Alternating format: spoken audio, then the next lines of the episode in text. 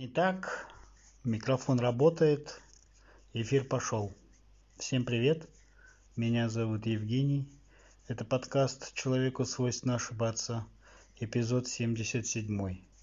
9 мая, 21 час 16 минут. А, я обещал вам в прошлом эпизоде, что в следующем эпизоде, то есть вот в этом эпизоде, у меня будет гость, женского пола, с которым мы будем обсуждать какие-то интересные вещи.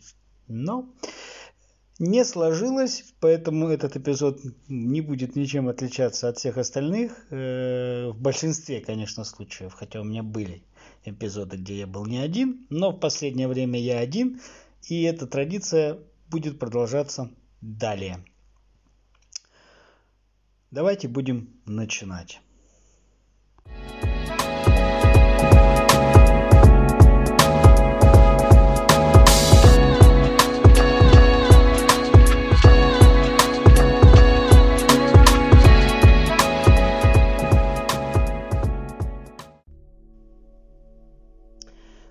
Общем-то, так как сегодня 9 мая, соответственно, я хочу всех а, поздравить с этим а, великим днем, а, с днем Великой Победы, поздравить всех вас и себя тоже, и своих родных и близких.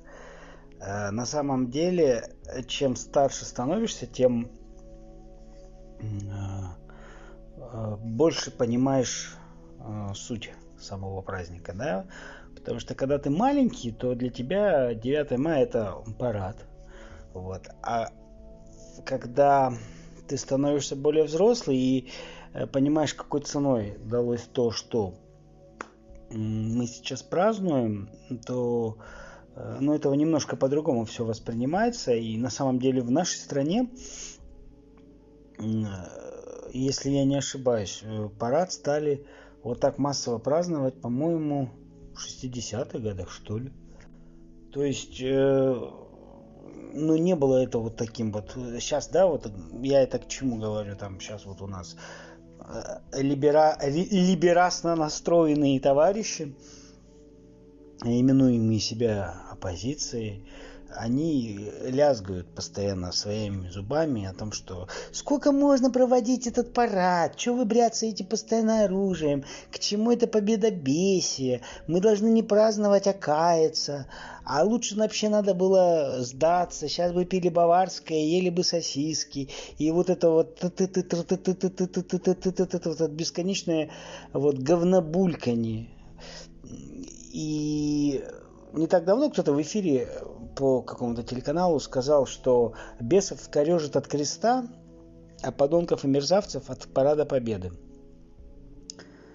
А, опять-таки, это не я сказал, это сказал кто-то, я цитирую.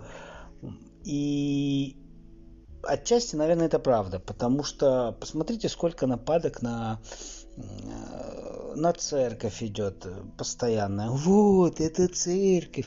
Да они достали. Да я ходить там не собираюсь, попам молиться. Да они там жируют на наши деньги. Халявные деньги берут, жируют. Вон какие жирные, толстые. И так хочешь спросить, а ты много халявных денег в церковь-то дал, чтобы э, ныть? Ты вообще десятину платишь? А на Руси было как? 10% отдаешь церкви, десятину. Жертвуешь церкви и, пожалуйста, вперед. Ты жертвуешь десятину? А кто жертвует? Или, да, вот как приходят, говорят, вот они охренели там совсем. Крещение денег стоит. Венчание денег стоит. Там, еще что-то денег стоит. Все, блин, денег стоит. А ты десятину церкви платишь? Не платишь, а кто ты такой, чтобы тебе все бесплатно делалось? Вот, поэтому, ну, с церковью понятно, потому что самая гонимая религия мира – это христианство. Христиан гнали всегда, это э, со времен вот с Христа, с его учеников, апостолов и так далее, так далее, так далее по сей день по сей день религию будут гнать, и на церковь будут гнать, и церковь будет всегда гонима. Не знаю уж почему, но вот так. Вообще всегда, если на эти темы философствовать, да, то в любой религии мира, там, что, что христианство, что ислам, э, почему-то не, не как в кино.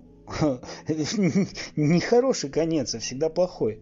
Вот в конце времен люди перестанут быть нравственными, люди перестанут быть милосердными там, и так далее. То есть конец всегда плохой. И если э, ну, там, почитать исламские там, тексты, их всякие хадисы или там э, про пророка историю, он тоже всегда говорил, что вот там к концу времен люди там начнут друг друга убивать, охладеет в них любовь и так далее. А почему всегда такой пессимистический прогноз религии? Ну ладно, это я немножко не об этом. Мы сейчас вернемся э, к параду и ко всему прочему. И как всегда, по традиции в моем подкасте э, немного будет древней истории, мифологии, все как я люблю. Вот. И, в общем-то, о параде. Ну не нравится тебе парад. Блин, ну не смотри ты этот парад я не знаю, как у других, у меня 300 с чем-то каналов. И я из них смотрю, ну, штук 10. Ну, переключи. Ну, кому интересно твое частное, никому не интересное мнение? Я против парадов. Молодец. Молодец. Пойди в огород, не знаю, ляжь на диван, накройся подушкой. Заткни уши и не смотри. Но тебе не нравится, а другим нравится. Поэтому вот эти нападки на... А ведь нападки на что идут в стране? На самое святое, на религию, на веру и на День Победы. Вот, знаете, так говорят, вот вот эта тупость, эти ватники, уже 76 лет прошло, а они все там какую-то победу празднуют. Но есть такой народ евреи, и есть такое государство Израиль, которое, кстати, появилось благодаря Иосифу Виссарионовичу Сталину в 1947 году. А евреи отмечают исход из Египта – а знаете, сколько лет прошло? Уже более трех тысяч. Более трех тысяч лет прошло, а они этот праздник отмечают национально. А тут 76. Что такое 76 лет на фоне трех тысяч? Поэтому гнать не надо. А более того, я вам подолью масло в огонь. Израиль 9 мая сделал религиозным праздником. То есть э, там это праздник там ну, на уровне всех тех, которые они празднуют. И евреи в Израиле, которые и не в Израиле, и другие, они празднуют 9 мая вместе с нами. Не 8 мая, как празднует Европа, День примирения. Интересно, с кем мы там должны примириться и ради чего. И у них там символ э, цветочек мак, который очень напоминает, как, как многие шутят, анальную дырку. Вот. А они празднуют 9 мая. И вот это вот бульканье постоянное, да, это, булькающее дерьмо, оно каждый раз 9 мая одно и то же. Постоянная история. Ведь э, нам говорят, Гитлер это было воплощение зла – а потом риторика уже меняется, и сейчас уже историю переписывают, что это Гитлер со Сталиным начали войну. Искажение истории идет. А хочется спросить у Европы и у Америки, а Гитлер воплощение зла откуда взялся? Он так вчера, да, нарисовался? Сегодня был художником? Он же картины писал а на следующий день стал воплощением зла. А не вы ли, господа англосаксы и их союзнички, взращивали это зло, накачивая его деньгами, там, всякими другими привилегиями, заранее готовля, готовя его к чему? К тому, чтобы он напал на Советский Союз и уничтожил его. Разве не так? По-моему, так. Поэтому нам тут сказки про СССР это такое зло, там Восток это зло, там мусульмане это какие-то там варвары. А можно узнать, а откуда все говно сейчас идет? Из Европы, из католической. Инквизиция откуда была? От католиков. А фашизм, социал-национализм откуда? Тоже от католиков. Как так получилось-то вдруг? Интересно. Поэтому вот не Европам, всяким там разным, и Америкам нам указывать и диктовать, отмечать нам парад победы, не отмечать, лязгаем мы там оружием. Не... Мы, кстати, оружием не лязгаем никогда, в отличие от стран Европы, которые сейчас уже вообще не парятся и прямо на наших границах там устраивают учения учение «Щит Европы». НАТОвские учения проводятся, чтобы защитить Европу. От кого? От кого Европу защитить? Кто на Европу нападал в 20 веке или в 21? Пока только Европа на всех нападала. Вот, это почему я начал про Европу, про Америку, потому что э, не так давно, я не знаю, говорил или нет, я сделал прививку от пресловутого коронавируса COVID-19, черт бы его подрал. И супруга моя тоже сделала. И на эту тему очень там такие разные холивары ходят в, в наших там узких кругах и не узких что вот, да вы чё, да там вас сейчас отравят, зачипируют, да вы там чешуей покроетесь, у вас отрастут э, волчья шерсть, рога, клыки и все прочее. И здесь опять прослеживается след Европы, потому что антипрививочная пропаганда, она очень крепка в нашей стране. И она не просто так появилась. Не про... Есть, безусловно, люди глупые, глупые люди, которые вообще ни хрена ничего не понимают, там они говорят, мы никогда, и детей своих мы не прививаем, и, и ну и, и хорошо, а, черт с А есть люди, которые, ну, поддались просто пропаганде, потому что когда появлялся ковид, были такие разговоры. У меня был, есть знакомые в администрации, которые сказали, что будет так, а так было такое, было по WhatsApp рассылалось везде, у всех.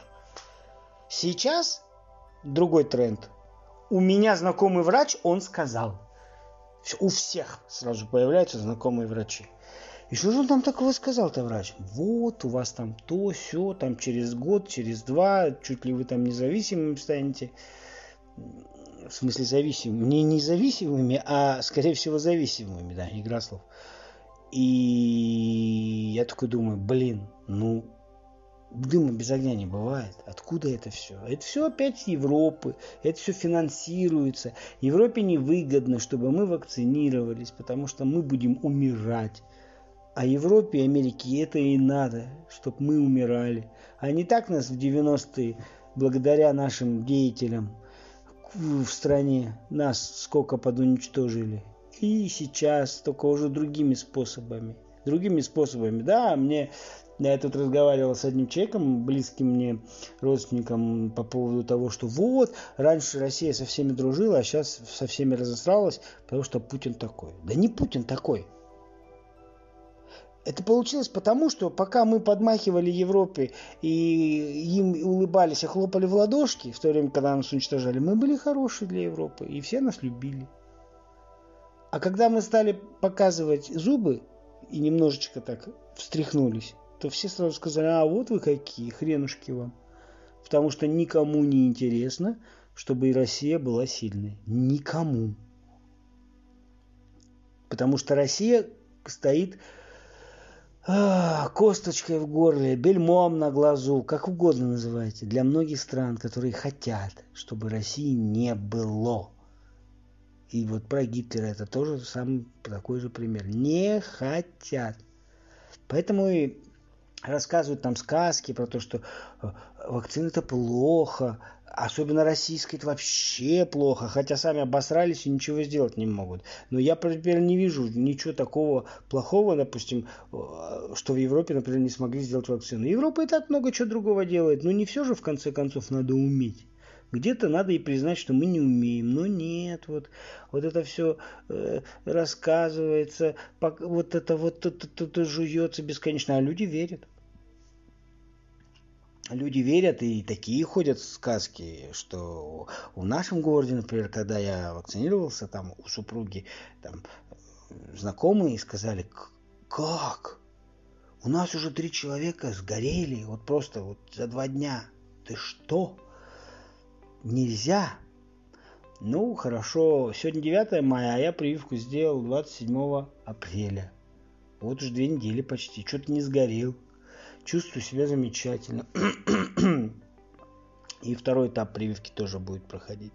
Вот. Ну, просто не, не хотелось бы сегодня говорить о плохом. У нас сегодня замечательный день, 9 мая. Мы по-семейному, как обычно. Мы такие, знаете, за, закрытая семья достаточно. Особо в гости никому не ходим к нам тоже особо, не потому что мы там какие-то буки грустные, замкнутые или там сектанты, ну как-то так повелось, да, и поэтому вот вирус э, интровертизма, скажем так, которым я заразил всех своих, он вот похлеще коронавируса. И как-то мы так стали отделяться. Нам, не, нам, нам, нам хорошо дома. Мы поем песни, смеемся, рассказываем разные истории, э, там, с сыном проводим время. Э, каждый в своих телефонах сидит. Один музыку слушает, другой книжку читает, третий телевизор смотрит. Мы всегда вместе, и мы никому не мешаем. То есть такого нету, что «Ой, надоел, чё?»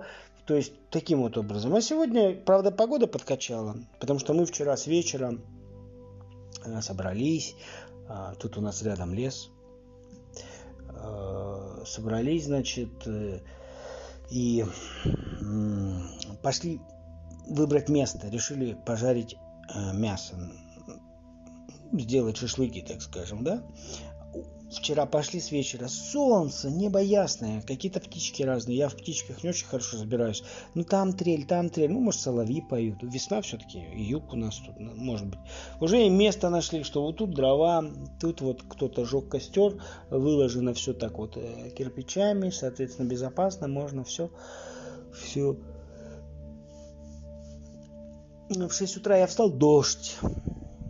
А ближе к 10 дождь кончился, ветер холодный просто, вот, и решили жарить шашлыки в другом месте. У нас тут во дворе есть место.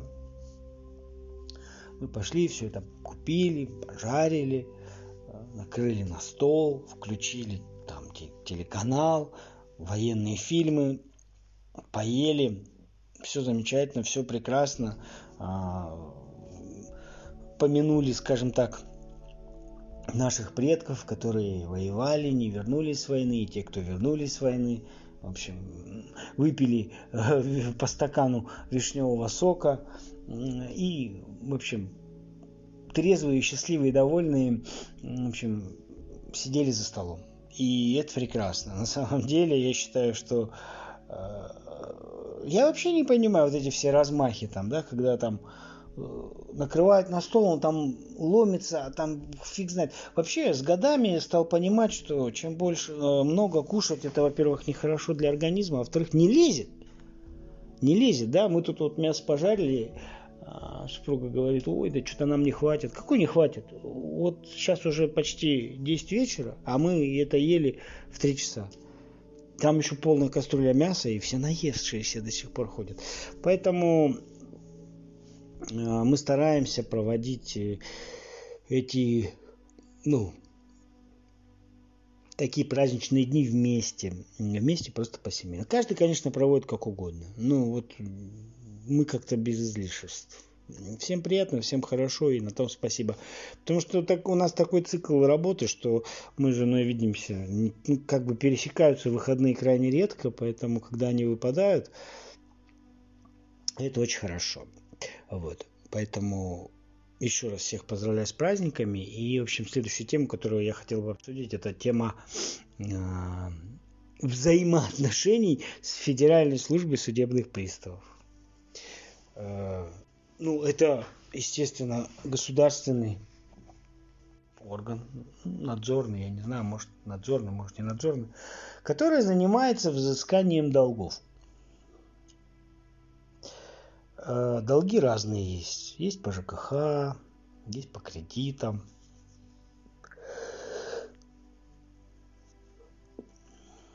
Есть алименты. Самым таким, в общем, постыдным и, и таким, скажем так, э, серьезным это алименты. За это можно сесть в тюрьму и там все прочее. Все остальное такое обычное. Вот. И я никогда не делал секрета из того, что у меня имеются значит, проблемы, и э, как бы я их не выплачиваю по своим определенным причинам. Это, ну, у меня можно называть злостным неплательщиком, можно вообще как угодно называть. Если честно, мне вообще все равно, как вы меня будете называть и как там меня называют. Но есть здравый смысл. То есть э, в 2012 году я, у меня была кредитная карта Тинькофф. Э, значит, э, с кредитным лимитом 15 тысяч рублей. Там я эти деньги брал, потом назад отбирал, потом, ну, то есть кредитная карта, что я вам буду объяснять, какие пользоваться, да? Ну, вот. И, в общем-то, каждый месяц платил, платил, платил, платил, и вот до... С 12 по 17 год сколько лет? 5. И за 5 лет долг не уменьшился ни на рубль. И, а я посчитал, что я за эти 5 лет, эти 15 раз, 15 тысяч выплатил, наверное, ну раз в 10 больше. И после этого как бы, да идите вы в жопу, Тиньков. И все, и отправил. Им не понравилось, они подали на меня в суд, сейчас хотят с меня там еще денег. А я как бы говорю, а я вот считаю, что я не должен. Мне говорят, не, ну как, ну, же, ну ты же вот договор подпитый читал. Нафиг мне эти ваши бумажки? Что я там читать? Вы там можете все что угодно написать. Я по факту смотрю. Брал столько денег, за пять лет вот столько отдал. Переплатил в 10 раз больше. Какие вы с меня хотите деньги? Ну, вот ты же закон, там туда-сюда. Ну, а закон что? Что? Вот говорит, вот есть закон. А закон это что? Это что? Скрижали Моисеевы, это что, 10 заповедей, что Бог давал эти законы? Эти законы написали люди. Такие же несовершенные существа, как и я. Поэтому ну, закон и закон, ну написал и написал, но если ты этот закон написал, что ты, что ты решил, что он мне нравится, я буду его соблюдать. Хотя законы, безусловно, надо соблюдать. Особенно уголовный кодекс надо чтить, иначе будете сидеть в тюрьме. Но я, я, я, посчитал, может по глупости своей, по гордости своей, еще по какой-нибудь штуке, что я ничего не должен, отстаньте. Нет, приставы до меня домотались, отдавай и все. Я там год не отдаю, два не отдаю, а им все не имется. Что они ко мне пристали? Я что, богатый человек? Ну что, других нету кого подоить. Алименщиков он подоите, еще каких-нибудь богатеев он подоите. Вон там какой-то товарищ взял в Сбербанке 100 миллиардов рублей и не отдал, и ничего, никто не, не, никто не шумит, не гремит, все нормально. Вот. Я вообще как бы хотел отдельно поговорить на вот эту тему, касаемую как люди становятся, э, скажем так, э, попадают в финансовую кабалу, потому что э, парадокс в том, что в финансовую кабалу попадают люди, которые ответственно относятся к своим долгам, кредитам и займам. Вот в чем прикол. Как это происходит? Ну, хорошо.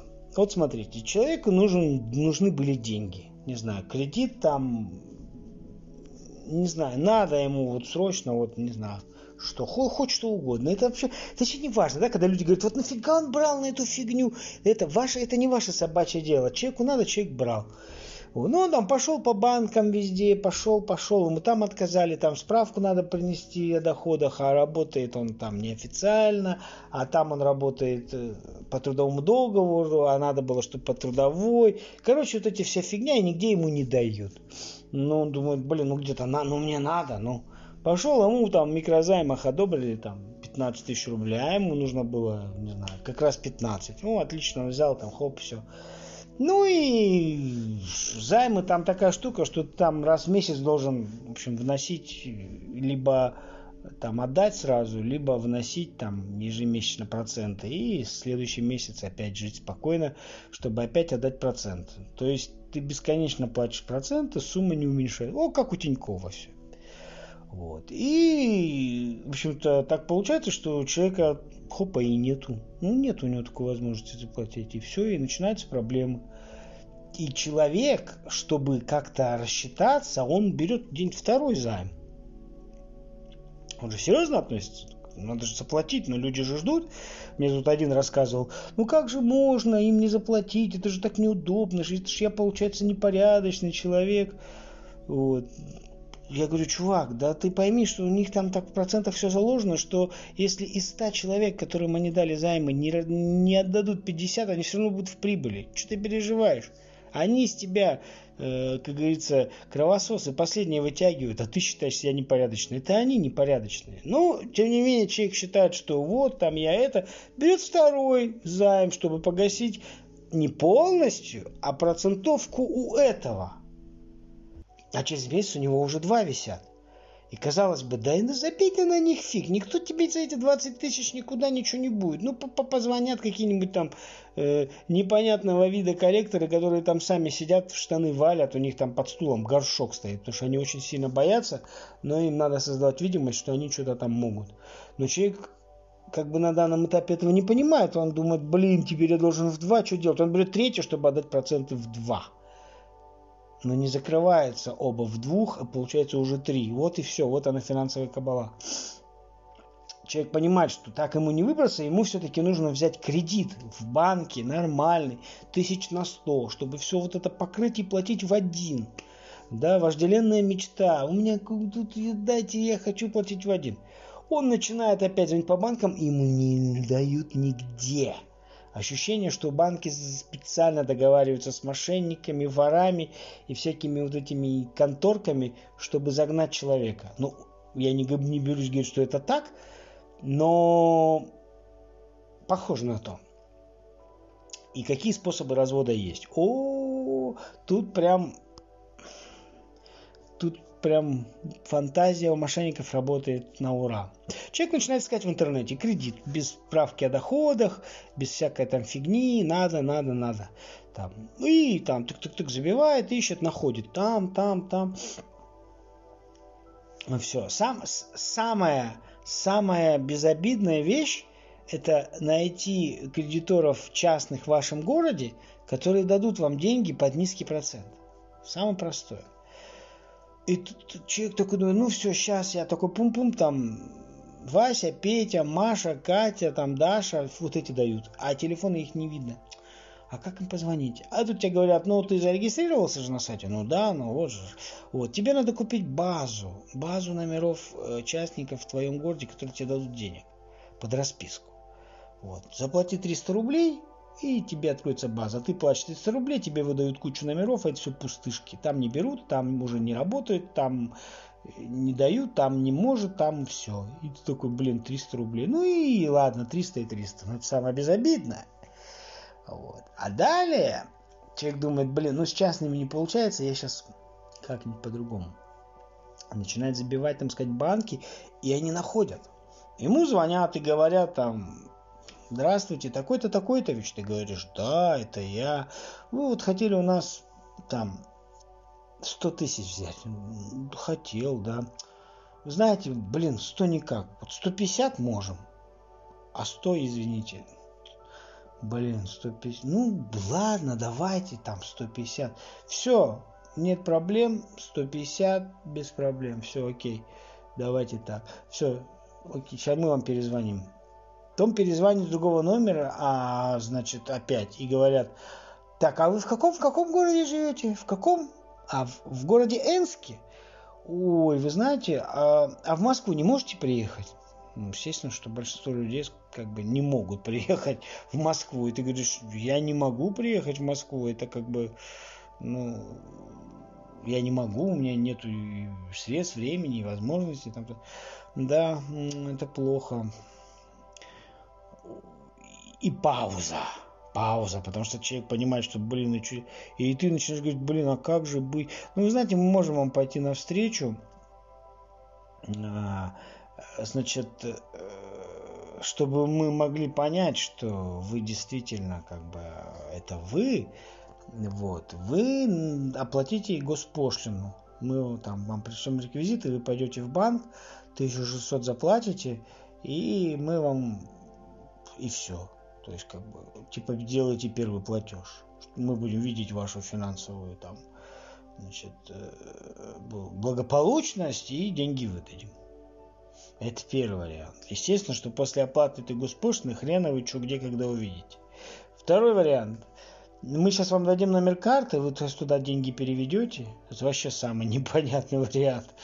Вот. И как бы тоже. А третий вариант это ну тогда к нам к вам подъедет э, наш там какой-то курьер или кто он там с таким мини-кассовым аппаратом, ну такой, знаете, как калькулятор. Там на месте чик-чик оплатите, он сфотографирует ваш там паспорт, все дела, вот как Тинькове же делают, а, приезжают на место, и в течение суток деньги вам поступят на карту. Ты такой, о. это все разводилы. Вот второй способ, который есть. Ну, ты обращаешься в разные банки, там все, там, и тебе звонят, там, не знаю, с какого-нибудь Сбербанка. Ну и такое было. Здравствуйте, это служба безопасности Сбербанка. Вы знаете, у вас кредитная история такая плохая. Ты говоришь, ну, бля, реально, ясно дело, плохая. Если мне нигде не дают, я поэтому обращаюсь. Ну, понятно, понятно, там, там, ну, мы как служба безопасности можем сделать так, что все чин-чинарем, там все будет хорошо. Ты говоришь, отлично. Вот. Но у нас такие условия есть. Мы за, за свои услуги берем деньги. Сколько вы берете? Ну, в общем, ну, там тридцаточку берем. То есть, если вам надо 100, то мы вам 130 там одобрим. Если вам там надо 200, 230. Ну, 30 как бы наш. Все, базара нет. 30 ваши. А какие проблемы? Все замечательно. Тогда вам нужно будет э, подойти в такое-то отделение, спросить такого-то, и вам деньги дадут. Отлично, а когда можно подойти? Ну, вы вам вначале 30 оплатите. Ребят, ну какие 30? Ну, вы же сказали 30, 100. Как только мне кредит 130 дают, я прям там на месте тридцатку отчитываю, вам отдаю. Все, no problem. Не, денежки вперед. И понятно, что это очередные разводилы.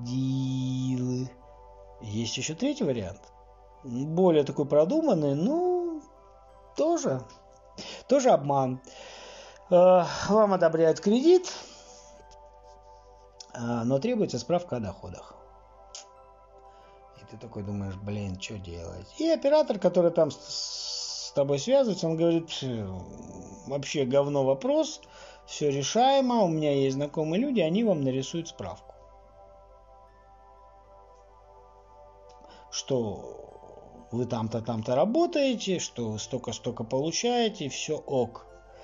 Все, короче, проходит сутки, тебе на почту прилетает справочка. Прям печати там, все, то-то там работал, там, вы должны будете сказать, подтвердить, все. Ты говоришь, отлично. Они говорят, ну только справку, которую вам прислали, а это же, видите, ксерокопия, а вам же нужен оригинал.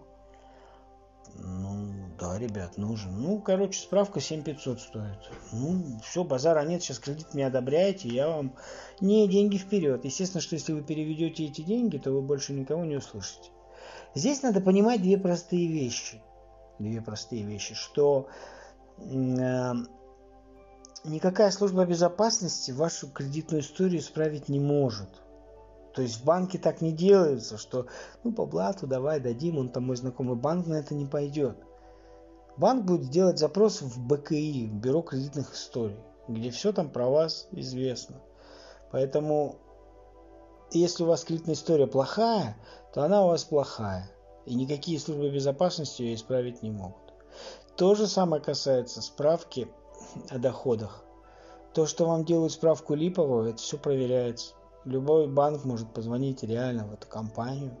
Если, конечно, у вас там есть знакомые в компании, вы, конечно, можете какой-нибудь там если у вас есть знакомый какой-нибудь директор, он вам может написать, или в отделе он вам может написать справку, что вы там работаете. Но это когда там личное знакомство. А когда вам делают липовую справку люди, которых вы только слышали голос по телефону, да это все ерунда. И поэтому они же это все проверят. Но есть люди, которые на это ведутся и берут в долг денег, чтобы заплатить вот этим крохоборам, и еще сильнее попадают в долговую яву. Так я вот это к чему? К тому, что утомили меня приставы своим постоянным арестом карт, они что-то от меня хотят, хотят. Я уже им в открыто говорю, ребят, я тот год весь выплачивал. Я в прошлом году, 20 весь год им выплачивал каждый месяц деньги. А долг еще увеличился. Поэтому я и с ними, как с Тиньковым, решил поступить и тоже сказал, что, ребята, лавочка закрыта, все, кормить я вас больше не буду. Неважно, вам идут деньги, не вам, утомили. Ну вот мы у вас можем взыскать. Что вы у меня можете взыскать? Ну что? Ну карту вы меня арестуете. Ну молодцы. Больше вы ничего у меня взыскать не можете. Даже если у меня все есть, я это все могу переписать на маму, на сына, на, на жену, на, на черта, на дьявола. И это по закону будет как бы, ну, это не будет считаться никаким преступлением. А с 1 сентября будет принят закон, если, конечно, он будет принят, но вроде все к тому идет, что приставы не смогут списывать деньги в ноль.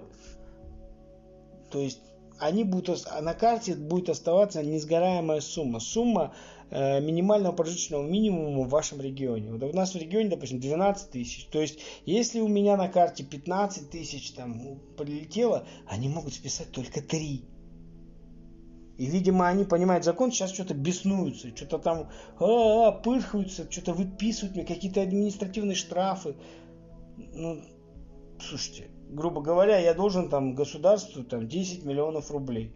Я год не плачу, два не плачу, три не плачу, четыре, а мне еще штраф тысяча. Но если я эти 10 миллионов заплатил, что вы решили, что я заплачу вам тысячу? Это бред, вот он вот так продолжал. И вот у меня сейчас такая же песня. Вот они меня там обложились, мы вас обложили со всех, что они меня обложили, я где жил, там и жил, где работал, там работал, что вы меня обложили? Арестовали карту. Да, это проблема. Там, если там устраиваться на другую работу, требуют же все время карту, а мы вам там Сбербанк. Хотя по закону я имею право предоставить организации ту карту, которую я хочу. Такой закон есть? Есть. Не помню номер закона. Он есть. Но, однако, вот компании там, а мы вот э, там сотрудничаем с МТС банком, с Альфа банком, еще с каким-нибудь, со Сбером. И я не то, что пытаюсь вам рассказать, как уйти от оплаты. Это лично дело каждого. Хочешь плати, хочешь не плати. Разницы нет. Вот. Но просто как бы мне, например, это надоело, честно. Тем более, что весь прошлый год я честно платил, ну, как бы небольшими суммами, ну, по три с лишним тысячи каждый месяц. Тоже на дороге, извините, не валяются, да, я на эти три с половиной тысячи не знаю, мог бы что-то в дом купить или там себе, или жене, или сыну. Чем-нибудь порадовать, какими-нибудь вкусняшками каждый месяц. А я должен был туда нести. И они еще с таким видом все время, мы не виноваты, что вы берете этого. Да это ваше какое собачье дело, что я там брал, что я не брал. Мне надо было. Так сложились обстоятельства. Я им говорю, ну возьмите меня к себе на работу, и я буду работать, и, и все. Что за проблема? Вот, поэтому не ведитесь никогда на то, что, в общем-то, там вам кто-то даст кредит, и вы, вы должны обратить внимание на простую вещь. Когда написано кредит всем, даже без гражданства, без проверок ваших доходов, без, даже безработным, вы должны понимать, что тут или обман, или конский-конский процент. Так не бывает. Так не бывает. Не могут дать кредит безработным, без паспорта, без адреса, без всего. Это, ну, так не может быть. Потому что на самом деле сама процедура взыскания, она и так крайне осложнена. И, кстати, надо отдать должное, те, кто ругает наше государство, что вот в данной сфере, в данной ситуации, государство полностью на нашей стороне. Полностью да, потому что уже много раз пытались ввести закон, что отбирать единственное жилье там у должников. Ну, я это про тех, у кого там большие очень долги. Там, и все что угодно. И, и даже на детские налагали аресты. И там еще на что-то. А государства нет. Единственное жилье нельзя отобрать. Э, нельзя налагать арест на социальные выплаты, там детский, материнский капитал, там по инвалидности и так далее. Да? То есть соответственно, если сейчас вступит закон 1 сентября о том, что сумма прожиточного минимума, минимума несгораема, то многие люди, у которых пенсия примерно по как прожиточный минимум, они как бы вообще остаются защищенные. Мало ли что может случиться, да? Они вот как, как угодно. Вот. Но мне для чего нужно, чтобы был снят арест? Потому что мне надо поехать в Египет. Вот хочу, мне надо. Вот. И сейчас немножко поговорим о совсем кратко о мифологии, о той самой, значит, древности, которую я люблю. Очень много всегда вопросов возникало о том, откуда в Египте появился э, сфинкс. Ну, все знают сфинкс, которого нос отбит, у которого лицо, э, значит, фараона Хуфу или Хифрена. Хуфу, ну, по-разному так его называют. Вот. Дело в том, что многие э, официальные источники научные говорят о том, что сфинкс был там построен 2000 лет тому назад вместе с пирамидами. Что не соответствует ни там, ни там правде. Ни пирамиды не были 2000 назад намного раньше, ни сфинкс. Вот. Примерно время происхождения сфинкса около 10-11 тысяч лет тому назад. Почему лев? А, потому что э, если опять не углубляться там вот эти все тексты, э, на самом деле вот мы живем в современном мире, да, и, допустим, традиционная религия отрицает гороскопы. Говорит, да не, ну это все, ну, ну а если подумать, откуда взялись гороскопы-то? Оттуда же, откуда и 63-чное исчисление э, вот мы знаем почему. Мы знаем, что в минуте 60 секунд, в часе 60 минут, э, значит, в году 365 дней и, значит, 12 месяцев, 12 знаков зодиака, 12 э, апостолов Христа, 12 колен Израилева, которых родился Христос. То есть есть цифры, которые вот такие божественные. Это все непросто. И наш зодиакальный круг, он цикл поделен на 12 частей. Это все нам да, шумерам дали боги, которые спустились там с ними и так далее. Но не суть. И естественно, что есть прициклы Земли, и каждый раз в этот прицикл, в, в эту эпоху входит Земля наша. И, значит, э, он каждый там цикл длится какое-то определенное количество времени. 2196 лет, если быть точнее. И лев, сфинкс с головой лица, он как бы характеризует эпоху льва, наступившую как раз вот тогда. Когда родился Хуфу или Хифрен, этот сфинкс уже был старый, как и сейчас. Поэтому никакого отношения... Возможно, они лицо подточили под его изображение и сделали так. Но не был лев построен, вот этот сфинкс, именно в честь Хифрена. Соответственно, лев этот был построен в эпоху льва. Потом была эпоха тельца и так далее. И тут я буквально позавчера опять, значит, читал про игигов, которые были как анунаки. Кто это такие, можете послушать у меня в других эпизодах. Не хочу на этом останавливаться. А, там была такая богиня Иштар. Или Инанна, или Иштар. Вот. А, она символизировала планету Венера. Поэтому у римлян она была богиней Венерой, у греков она была Афродитой, у шумеров она была Инанной, у акатов она была Иштар. Так вот, я читал еще давно, что после, что эпоха, значит, наступила эпоха рыб –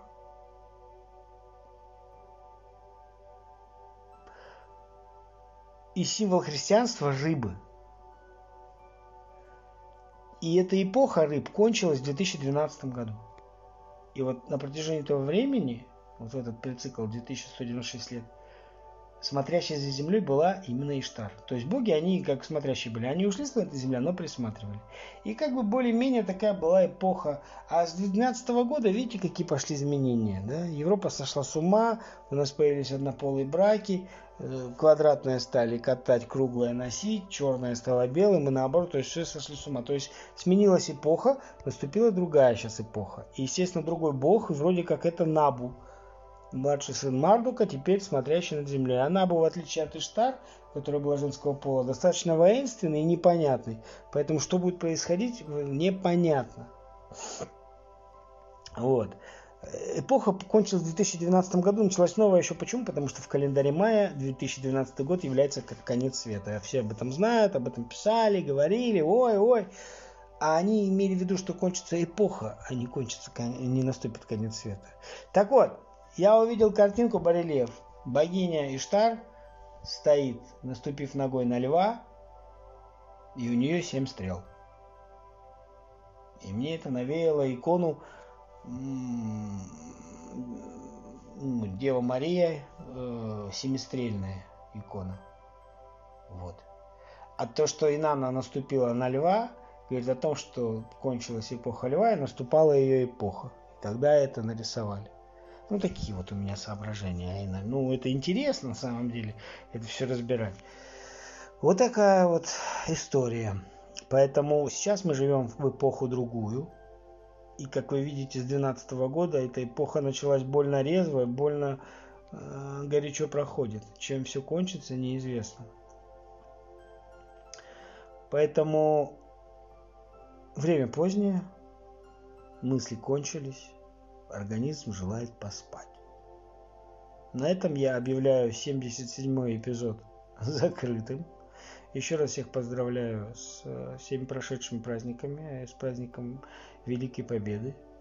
Берегите себя, читайте книги, развивайтесь, занимайтесь спортом, и будет у вас все замечательно. А на сегодня у меня было все. Меня зовут Евгений, это был подкаст «Человеку свойственно ошибаться», эпизод 77. До новых встреч!